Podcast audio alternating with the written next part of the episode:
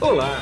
Você vai ouvir agora um episódio do podcast Vida Moderna para ficar atualizado com o que existe de mais moderno e deixa a vida mais interessante.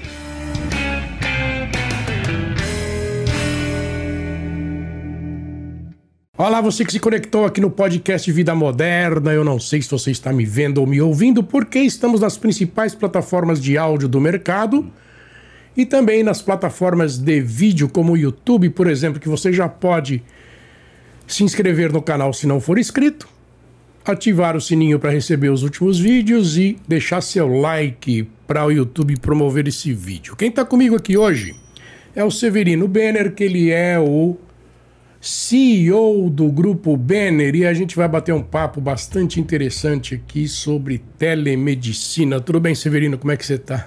Muito bem. Obrigado aí pelo convite, a quem nos estiver ouvindo. Vamos bater um papo sobre, sobre esse assunto. Vamos, eu que agradeço, porque eu sei que a tua agenda é bastante concorrida. Você separou esses minutos para mim aqui. Muito obrigado. Vamos lá. Ah, como é que está a telemedicina hoje comparado à pré-pandemia? Mudou muita coisa? A pandemia deu uma acelerada não?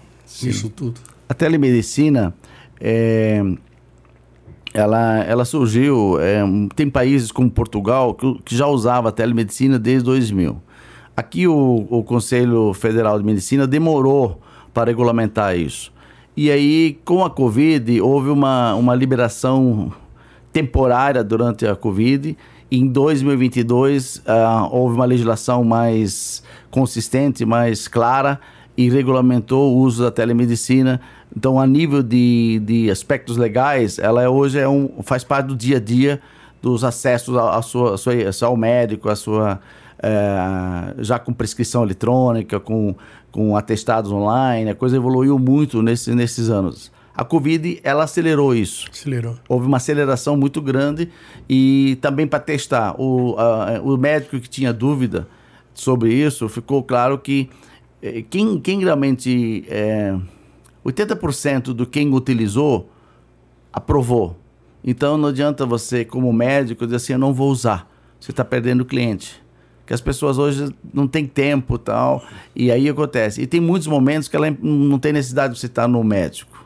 Tá. Ou é o retorno que você pode fazer, ou a, depende do que você está tratando, a primeira consulta. Então isso criou uma, uma criou uma, uma uns aspectos técnicos das plataformas, umas exigências também que a gente vai falar mais à frente, e isso tornou um processo mais mais mais prático e, e técnico, vamos dizer assim.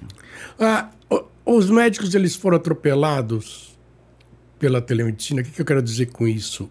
Os pacientes exigiram que os médicos se adaptassem à telemedicina? Sim, foi mais ou menos assim. O, a, o Conselho Federal, lá em 2018, uh, fez uma portaria liberando uh, o uso da telemedicina. Os médicos, os próprios médicos, criticaram. Claro, tem um médico que, que tem resistiu mais o uso de, de tecnologias, né? Porque se o médico não, não tem nenhum prontuário eletrônico no escritório, ele também não queria usar uma, uma, uma natural. Mas o, o, médico mais jovem, ele via isso como uma, uma forma de conquistar clientes. Entendi. Uh, por outro lado, a gente, a gente não pode olhar, ah, mas meu médico está aqui na cidade. Nós, nós, temos que olhar o Brasil. Tem muitos lugares eh, que não tem médico na cidade. É. Quando eu vou para o SUS, por exemplo, que tem que atender as regiões mais distantes, mais distantes desse país, lugares que não tem médico, tem médico uma vez por mês. E aí acontece, eu posso ir no posto de saúde e não tem um médico lá, o especialista, mas ele pode se conectar é, o que o SUS fez agora. Então Sim. é o seguinte: você vai no, no SUS, tem uma salinha, e você, o médico não está na cidade, mas ele vai te atender, você está junto com uma enfermeira e ele, ela vai tirando os, os sinais vitais e vai, vai ser uma consulta remota. Como uma, uma vários grupos uh, grandes de plano de saúde já usavam isso. Sim. Então o próprio SUS adotou isso para os lugares remotos. Eu não, te, eu não preciso mandar um cardiologista numa cidade lá que não sei se vai ter demanda hoje, mas ele pode estar na capital atendendo um paciente lá no interior de Manaus, por exemplo. Sim, sim. Ou de Rondônia, assim por diante. Então, acho que isso houve um grande avanço para levar a medicina onde não tinha, onde as pessoas não têm acesso. Entendi. Ah, e o WhatsApp, como é que entra nisso? Muito médico atendido pelo WhatsApp ainda? Ainda 80% dos médicos, uh, teve uma pesquisa ano passado, que reconhece que utilizem o WhatsApp para o relacionamento com seus pacientes. Tá. Então, é, troca de informações e tal, e aí fica aquela coisa de, de é uma consulta, não é uma consulta tal. Na verdade, na prática, se o WhatsApp é uma consulta por WhatsApp, aquilo não legalmente não caracterizaria uma consulta remunerada, assim por diante. Os planos de saúde não reconhecem isso. Os planos de saúde pagam é, se você fazer pela plataforma, até porque a legislação fala o seguinte: você tem que ter um, um registro, um prontuário eletrônico, não sei o quê. Sim. Então no WhatsApp não tem nada disso.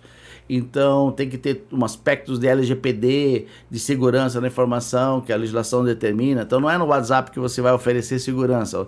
Vou, vou mandar um exame pelo WhatsApp, vou mandar um, um, um laudo pelo WhatsApp. Isso vai, pode vazar. Sim. Então, é, os planos, eles entendem assim, ó, você, uma, a, tem a consulta presencial e a consulta uh, online. Sim. A consulta online tem que seguir então eles oferecem uma plataforma, oferecem uma, uma, uma estrutura de sistemas que, que, que obriga o médico a fazer. Se você quer receber, você tem que fazer o presencial ou, ou, ou remota, com valores até diferentes nesse sentido.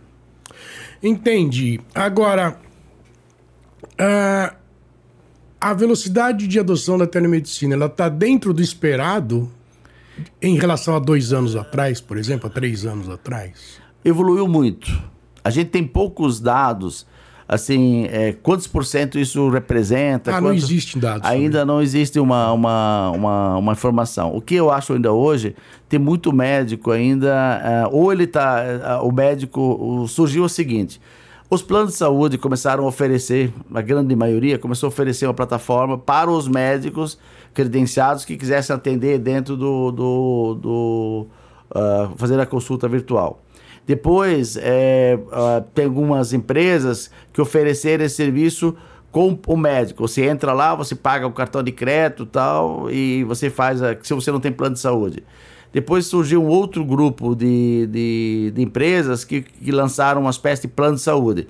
Paga R$ reais, você tem direito a, a, a consultas virtuais e, e prescrição eletrônica orientação médica, assim por diante, e virou um, pequeno plano de saúde. Sim. Que em breve a ANS deve regular isso, porque aquilo é um plano de saúde sem inter, internação. É. Mas não tem direito à, à consulta presencial. É, e limita por ano lá X consultas. Porque um cidadão utiliza em média cinco consultas no ano. Tá. E, e que é mais ah, uh, na média é cinco. Tem gente que está fazendo um tratamento faz mais, mas na média da população pegar uma massa de um milhão de pessoas fazer uma análise é de quatro a cinco é, consultas é, por ano. A consulta não conta o retorno e assim por diante. Sim. Quer dizer, se o cara quebra uma perna, por exemplo, ele está lascado, porque não está coberto, né? Não, não. não tá. esse, esse tipo de. Eh, isso aí começou é, começou é, é, como orientação médica. Antes da, da legislação da telemedicina, a gente, inclusive, eu, eu, eu fui sócio de uma empresa chamada Top Med, é. e ela, ela, ela fazia orientação. Tá. E só orientação. Eu orientava você numa emergência, a orientação sobre dieta, sobre, sobre tudo, e você ligava ou no aplicativo e fazia orientação. Quando veio a telemedicina, essas empresas começaram a oferecer a consulta e começaram a criar planos é, de, de consulta tá. e, e, e, credenciar uma rede assim por diante, que se aproximou muito do plano de saúde. Claro que o cara não tem dinheiro para comprar um plano de saúde, ele tem apenas uma consulta Sim. online é. e é um produto de baixo custo. Sim. Logo a ANS vai regular isso com certeza, porque aquilo hoje não tem controle nenhum sobre qualidade, sobre é. assim por diante. Mas é o que surgiu no mercado. Com o advento da, da, da telemedicina, é, é, o cara pega uma plataforma, bota, bota um prontuáriozinho eletrônico, a maioria das plataformas não tem um prontuário eletrônico é, devidamente certificado, mas Sim. ninguém está olhando isso hoje. Então, acontece. O certo seria ter um prontuário certificado, como um hospital tem que ter, e, e não um registro médico. Entendi. O registro médico é um bloquinho que você anota algumas coisas e tudo bem. O prontuário agora é diferente. Tem que, ele, legalmente teria que ser um, um prontuário com um certificação é, tem um órgão que, que, é, que faz essa certificação e, e você daí estaria de, de, dentro que a lei determina. Entendi.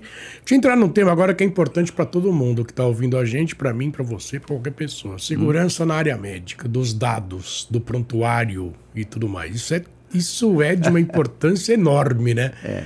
Porque se vaza um banco de dados de um prontuário de hospital, por exemplo, é o caos, né? É, é eu diria o seguinte: o que, que é mais crítico? Você chegar na secretária do médico e ela ter é, os prontuários do paciente em cima da mesa e ela vai, vai lá no consultório, eu podia levar embora, é, o papel aberto lá, as pastas, ou isso está no sistema. Porque, na verdade, a, a é, as informações clínicas de um paciente, se a, se a secretária não for de confiança e, e, fazer uma cópia ou fazer uma foto, Sim. não tem segurança nenhuma no, no, então, no papel. E sem correr o risco pode se extraviar, alguém pode pegar lá e levar. Então acontece, que está lá em cima da mesa, tá, tá, o, pró, o próximo paciente, o anterior está lá em cima da mesa. Então acontece. E uh, eletronicamente, é, você tem hoje na nuvem, você tem hoje uma, uma segurança muito maior de ter isso. O grande, a grande dificuldade hoje do médico, ele tem a ver com a, a centralização da informação. Ele atende um paciente presencial, ele atende uma, um, um, um, paciente virtual que é de uma operadora de saúde, por exemplo. Isso, isso, ele começa a ter informações em vários lugares. Sim. Isso ainda falta um amadurecimento para dizer assim, médico, você vai guardar tudo aqui, não importa se você faz virtual ou faz presencial. Porque eu posso ter um retorno de uma consulta é, virtual, a telemedicina. Porque o que o médico vai analisar comigo os exames, discutir pedir mais algum exame ou me, me prescrever o medicamento ou uma dieta, assim por diante. Sim. Então, acontece, ele começar a ter centralizado. Então, agora falta organizar isso. Mas eu, com certeza, é, a, a, guarda eletrônica tem muito mais controle, é, quem acessou, como acessou. É, e, claro, né, não adianta o médico também guardar isso no seu computador que pode pegar fogo, claro, pode, é. pode danificar, é, ele perdeu tudo. É, é. Porque nem sempre a secretária sabe fazer um backup. Sim. Mas agora, hoje em dia, tem esses serviços de nuvem, não sei Sim, o quê, é. você pode armazenar lá e, e, e guardar. O que, que mudou na, na, legislação definitiva? O médico é responsável por guardar o prontuário. Um hospital, por exemplo, ele é obrigado a guardar o prontuário 25 anos. Sim. Então agora esse médico também é obrigado a guardar o prontuário, mesmo sendo no, no na telemedicina. Então criou umas responsabilidades para o médico. O médico também ele vai determinar se essa consulta pode ser virtual ou presencial. Tá. Ele, a, a legislação passou esse, essa responsabilidade para o médico. Então, é, ele começou a dividir um pouco a responsabilidade. O médico pode dizer, ah, eu, eu, eu, errei porque era, era, era por telemedicina. Claro. Então, ele, vai, ele pode determinar assim, a primeira consulta se vem presencial, depois o acompanhamento eu faço via telemedicina, é bacana, é orientação, é, é, é pedir um novo exame, que é tudo feito eletronicamente. Prescrição eletrônica, hoje em dia evoluiu muito, todas as farmácias aceitam eletronicamente, ah, ah, um, um atestado, um laudo, então, isso teve uma evolução muito grande na Covid. Sem dúvida. Aquela figura da. Eu, eu, eu, eu já vi isso, eu achei um absurdo quando eu vi, eu não sabia que existia isso, mas eu vi, se não me engano, faz o que? Um ano e meio. A, a figura daquele cara empurrando um carrinho de supermercado com um monte de prontuário dentro do hospital. Isso, isso ainda é uma, uma realidade nos é uma hospitais. Realidade isso é um hospital. Porque os hospitais, eles, ao longo dos anos, a, a, tinham um, um quarto, uma, uma, um depósito, é. onde os, os, os, as pastinhas dos prontuários eram armazenadas. É. É mais ou menos como a gente vê aí na, na, nas delegacias de polícia, né? É, é, e aí acontece, alguns hospitais começaram a digitalizar isso. Tá. É, digitalizar, assim, é, armazenar, fazer cópia digital de todos os documentos e aí armazenar numa pasta e a partir de um determinado momento o atendimento sendo prontuário eletrônico. a adoção do prontuário eletrônico dentro que determina ainda é baixo. Quando você vai nesses hospitais filantrópicos, hospitais do SUS, poucos utilizam o prontuário eletrônico. Ele usa um sistema de, de, de gestão hospitalar dentro dos hospitais e você, você, ele não usa o prontuário. Que existe uma resistência também do médico de fazer todo ah, o é? atendimento. É? A grande dificuldade ainda é isso. Eu, é, eu, é comum, eu implanto software para informatizar todo o hospital e o prontuário eletrônico é a última coisa que o cara quer discutir. Olha que é, coisa. Quando chega na diretoria médica, então assim, devia começar por lá. Ele, ele quer automatizar a recepção, faturamento, solicitação de exames, é, prescrição, mas a parte de acesso a áreas restritas. Isso. Então, quando chega no médico, ele prefere fazer no papel. Então, o que acontece? Isso ainda é uma normalidade, uma coisa normal. Grandes hospitais fizeram sim que precisavam do espaço.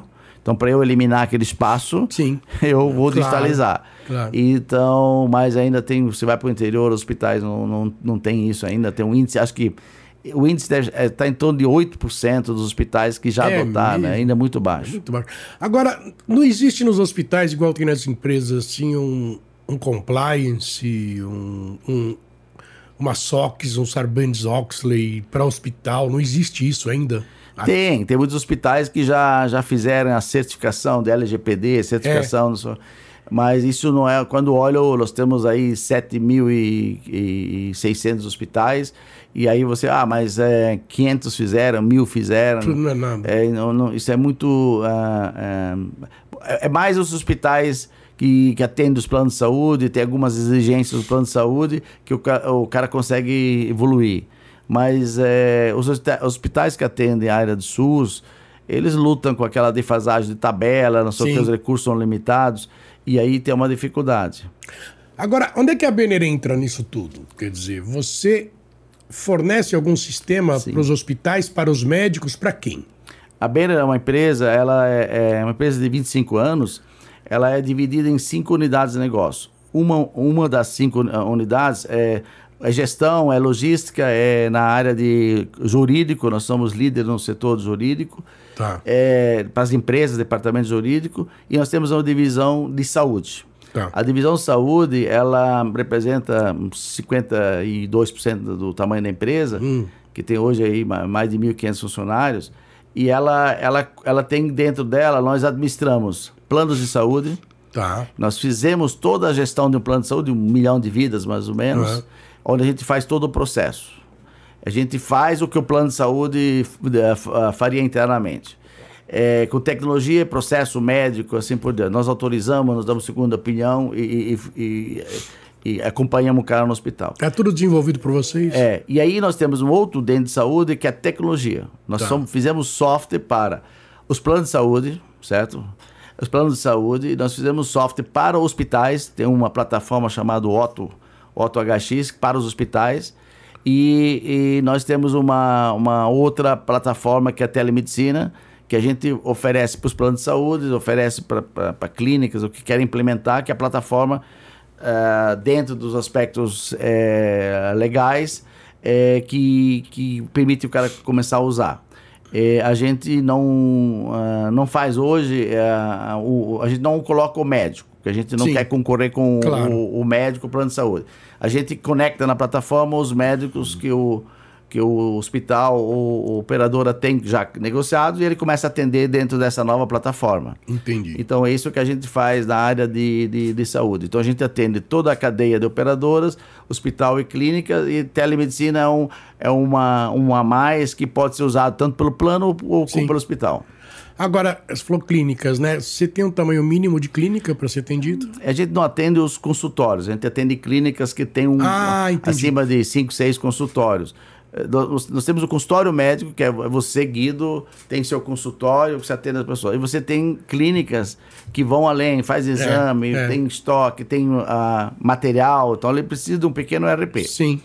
E aí, qualquer, qualquer setor da medicina, qualquer, qualquer especialidade, qualquer tipo na verdade. De, de, né? de, de, de, clínica, né? Se é oncologia, se é, se é mais a parte preventiva, nós... nós a parte odontológica, é, é o, o, o, porque o processo é muito parecido. Eu agendo, eu faço a recepção, se é presencial, faço o atendimento, faço o prontuário, atualizo num prontuário só. É, você passa a ter um prontuário único, né? E a gente automatiza esse, esse processo que ele pode atender tanto presencial na nossa plataforma ou, ou, ou pode atender remotamente, cai tudo no mesmo prontuário. Esse é um diferencial com relação de algumas plataformas que você tem dois, duas coisas totalmente desconexas. Entendi. Agora, a Benner já nasceu com telemedicina ou não? Não, não. Ou telemedicina entrou no, no, meio do caminho? Entrou Como é que meio. foi isso? Não, porque a gente fazia, é, através de uma empresa do grupo, é. há muitos anos, é, é, uns 10 anos antes da Covid, a gente já fazia teleorientação. Tá. Que era o Saúde 24 Horas, que a gente chamava. Saúde Sim. 24 Horas, você tem um médico.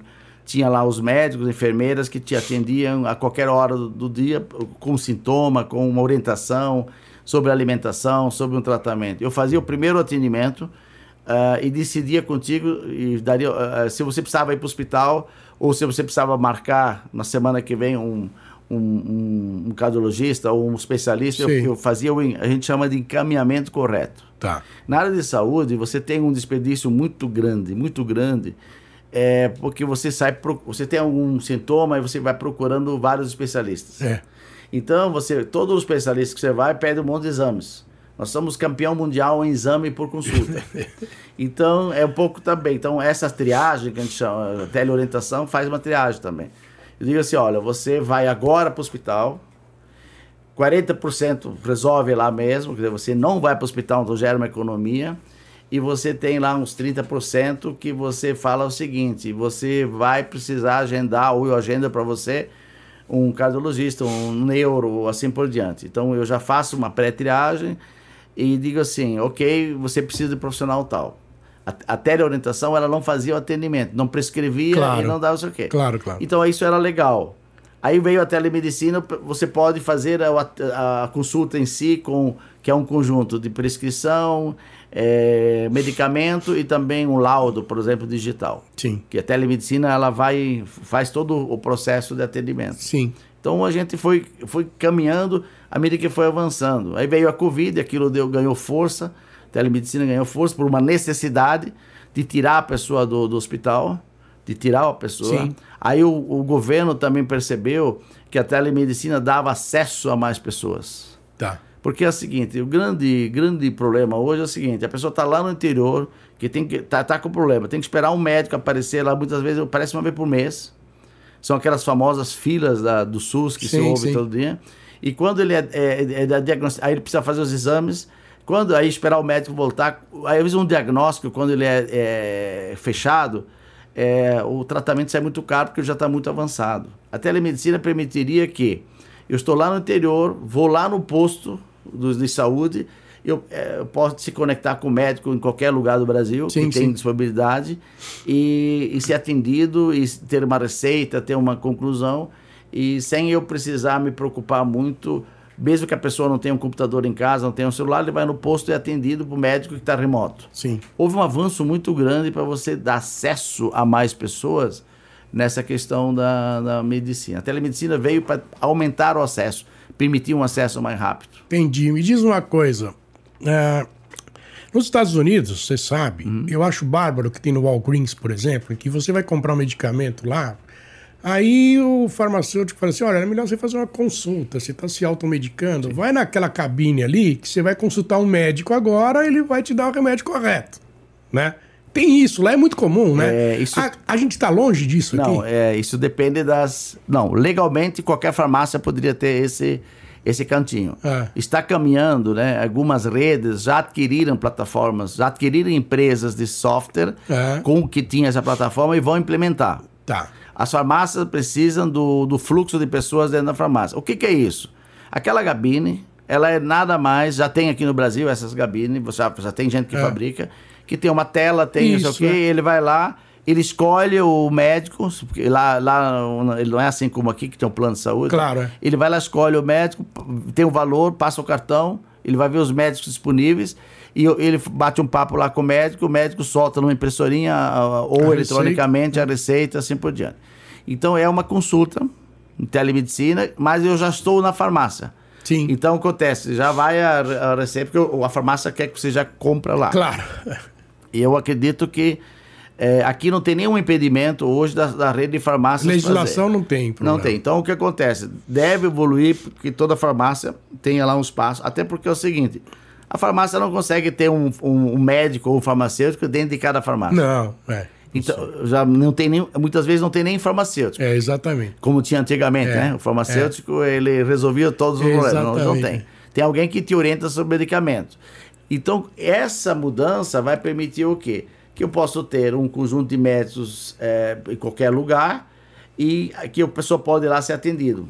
vacinação, prevenção, uma injeção. É, ele tem lá um espaço uma, um, de atendimento, tem a gabine. Eu acredito que aquilo é uma, uma, uma, necessidade da farmácia também trazer mais público para, o, para a sua farmácia. Entendi. Pra gente finalizar agora. Qual que é o impacto que o 5G vai trazer para a telemedicina? Já que a gente está falando de Brasil, país continental, Amazônia, Sim. Nordeste, e do interiorzão, agro, né? O, o, o desafio da, da 5G, ele é, ele é um desafio, eh, primeiro, de infraestrutura. Sim, sem dúvida. É, eu estava outro dia conversando, você sai aqui de São Paulo e vai para Santa Catarina. É. Você, você tem um 600 quilômetros de rodovias que se não tem aquela antena lá não vai funcionar. Não Você- vai, a- a- é. vai demorar a, a- a- a- uma coisa assim, tem antena na Paulista, tem antena na- na- aqui na, na, em Moema, tem antena e tal. Mas é, vai demorar, é um investimento muito grande da, da- da- e aí tem uma, uma, uma, uma confusão aí da Anatel de, de permitir ou não o compartilhamento da antena, que Sim. eu acho que devia É, permitir. claro, imagina. É, então, é, se isso não acontecer, vai demorar mais ainda. Mais Se ainda. compartilhar, posso criar uma empresa que aluga as antenas para É. todo mundo. E porque o que, que vai acontecer? Não adianta eu ter 5G e quando eu estou num, numa região que a gente chama de região cegas, que não tem antena, vai pegar 3G Área de sombra. área de sombra que a gente chama. Então esse é o meu desafio. Mas o que, que vai evoluir é, na, área de medicina? Você vai ter ah, valores, o que vai crescer agora com o 5G é você ter em casa uma série de equipamentos é, que você pode acoplar via Bluetooth, não sei o quê. Você pode ter lá a balança, você pode ter lá o, o- o Medidor de glicose, glicemia. Vai ter um monte de co- coisas que você vai ter em casa que vai se conectar com a tua plataforma e Tá. você vai, é, que a gente chama de telemonitoramento. Tá. As pessoas que têm uma doença, a minha mãe, teu pai, a pessoa que tem alguma doença que é, que é, é- é mais crônica, é- é, existe o telemonitoramento. Sim. É, igual se fosse o NOC na área de TI, né? É, A gente tem um NOC, o cara monitora todos os servidores. Eu monitoro os pacientes. sim. Então isso vai evoluir muito. Eu já uns oito anos atrás eu tentei trazer isso para o Brasil, mas ainda o custo desses equipamentos era inviável para é, tudo em dólar, tudo é, e eram muito caros ainda para você suportar três, quatro ah, equipamentos na sua casa. é, é, o custo mensal, tanto aluguel, É sei inviável, né? Mas isso, ah, o 5G vai permitir isso. É, já era possível com o 4G, mas 5G vai dar muito mais velocidade nessa captura de informação. Então vai ter um investimento muito grande em fazer esses, esses equipamentos, tanto de pressão, hoje já tem, você compra equipamento de pressão, já sincroniza com o teu celular, mas sincronizaria com uma central e, opa, a pressão está alta, a pressão está baixa. Então Sim. nós vamos ter uma evolução que é o telemonitoramento do paciente. Tá. Aí eu faço o telemonitoramento e de- se sair alguma coisa fora, igual é muito conceito de uma central de alarme, né? Sim, Você sim. fica monitorando milhares Sim, é. de casas e se tem um sinal vermelho, conforme está lá configurado, eu, eu aciono uma, uma, uma, faço uma ação. Sim, sim. Então isso vai ter um gr- grande crescimento nisso, principalmente quando o 5G chegar na- no interiorzão, na- nas cidades do interior, assim por diante. Isso é coisa o quê? Para 10 anos? É, mas, mas, Mais eu ou menos acredito- isso, né? E você está se, se fala preparando para antes, isso? se fala antes, mas eu acredito Em que, 10 anos. claro, que vai estar muito mais cedo nos grandes centros. Claro, é. Mas ainda a gente, eu sempre olho o Brasil, né? É, tem que ser. Tem que olhar Brasil. Tem que ser, tem que ser. olhar Brasil. A gente tem lugares que o posto de saúde não tem nenhum link de internet. É, É, onde ó, é, ou, ou alguns lugares agora é via satélite, então facilitou Sim. que não vai ter um link de internet se não for via satélite. claro. É. E, e o teu P&D, tua pesquisa e desenvolvimento já está... Estamos olhando para isso, olhando evoluindo é, de- nesse quesito, porque eu acho que é, existe uma redução de custo também. Claro, O médico poder fazer. Cada consulta, ela tem um retorno. sim, Muitas vezes, um segundo retorno se pedir ex- um exame complementar. sim, E existe uma- um custo de espaço, existe um custo de tempo. sim. É, o médico poderia fazer uma consulta no horário que ele está em casa e, e, além de ele poder faturar, fazer ganhar um dinheirinho extra, ele consegue resolver o problema de deslocamento da pessoa. Muitas vezes você, eu moro numa cidade, meu médico está em outra cidade, olha o custo disso. Sim. E se o médico decide que eu faz a primeira presencial e depois ele faz um acompanhamento que pode ser, como eu te falei, isso é a responsabilidade do médico, ele decidir o que pode ser ou não pode ser. Mas muitas coisas, a terapeuta, a, a psicóloga, esse, esse, pessoal que faz tratamento seriado, uh, ele pode fazer isso tudo tranquilamente via, via, via remoto. Sim, sim. Eu outro dia tinha uma, uma psicóloga em casa e ela falou assim, eu preciso de um espaço que eu vou passar o eu vou estar me liberando às, às 15 horas. Até lá eu tenho consultas o dia inteiro. Então ela já aderiu a. Sim. Ela podia se movimentar para qualquer lugar onde tem internet e fazer o atendimento dos seus pacientes.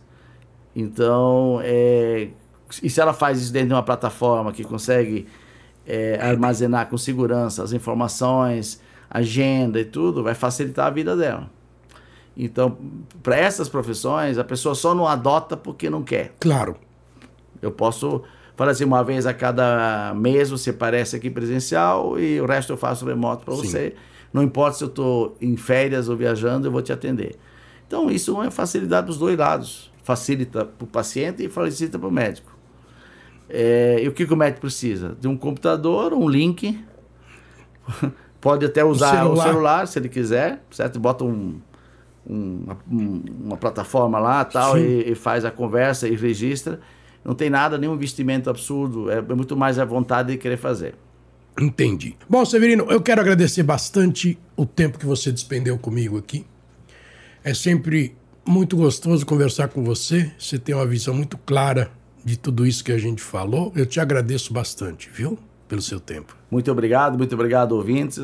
É, e estou à sua disposição para novas conversas. Tá bom. E aqui é Guido Orlando Júnior, diretor de conteúdo e editor do portal Vida Moderna, que você acessa em www.vidamoderna.com.br. E eu gosto sempre de lembrar o seguinte no final. Além de excelente conteúdo, nós entregamos conhecimento. E eu te vejo num próximo podcast ou vídeo. Tchau! Você acabou de ouvir um episódio do podcast Vida Moderna. Assine grátis nos apps Spotify, iTunes, Deezer, Tuning, Google Podcast e Android Podcast.